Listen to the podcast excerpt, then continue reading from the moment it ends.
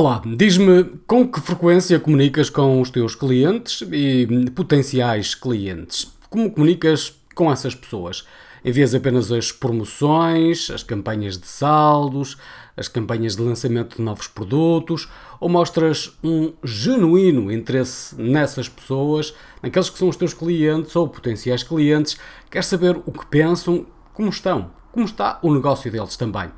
As pessoas, em particular nesta altura em que nos encontramos enquanto sociedade, querem saber de ti e ao mesmo tempo querem que tu saibas mais sobre elas.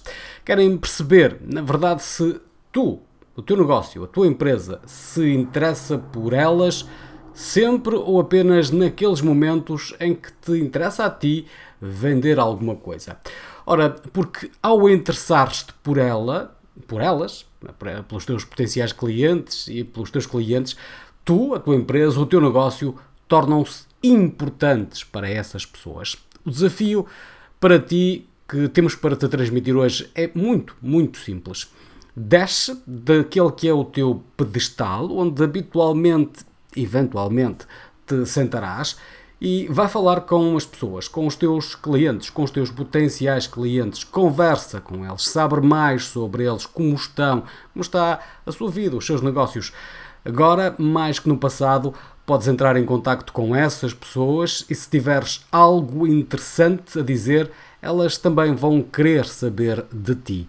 E este é um passo importante para o estabelecimento de uma relação duradoura, uma relação de fornecedor cliente, hum, se calhar eh, talvez entre parceiro e cliente, ou quase de amigo para amigo, porque na verdade o que acontece é que ao estabeleceres esta ligação, ao estabeleceres uma, uh, um conhecimento detalhado sobre como está aquela pessoa, o seu negócio, a sua vida, estás a criar um relacionamento especial que faz com que essas pessoas também criem contigo um relacionamento especial.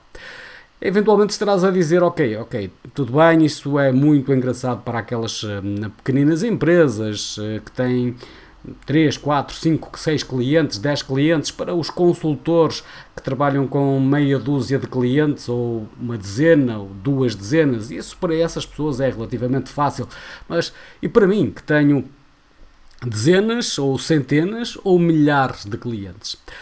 Sim, é verdade que não vais falar com milhares de clientes um a um, não vais falar com centenas de clientes um a um. Vais sim selecionar alguns clientes que sejam de certa forma representativos daquele que é o grosso dos teus clientes e conversar com eles. Usa o telefone, fala com eles cara a cara, em pessoa, ou um, usa outros meios um, que a tecnologia hoje nos permite, como por exemplo as videoconferências estão em na, na voga atualmente. Ora, claro que não deves usar esta parte pelo todo. Não vais pegar naquilo que hum, dezena de clientes com quem decidiste falar te vai uh, transmitir para extrapolares para todos.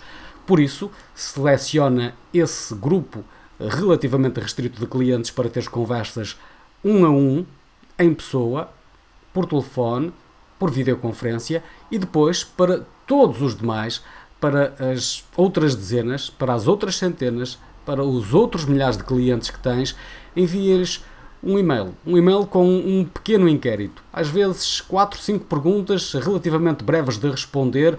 É QB é o suficiente para que percebam que tu estás interessado neles, tu tens algo também que lhes interessa.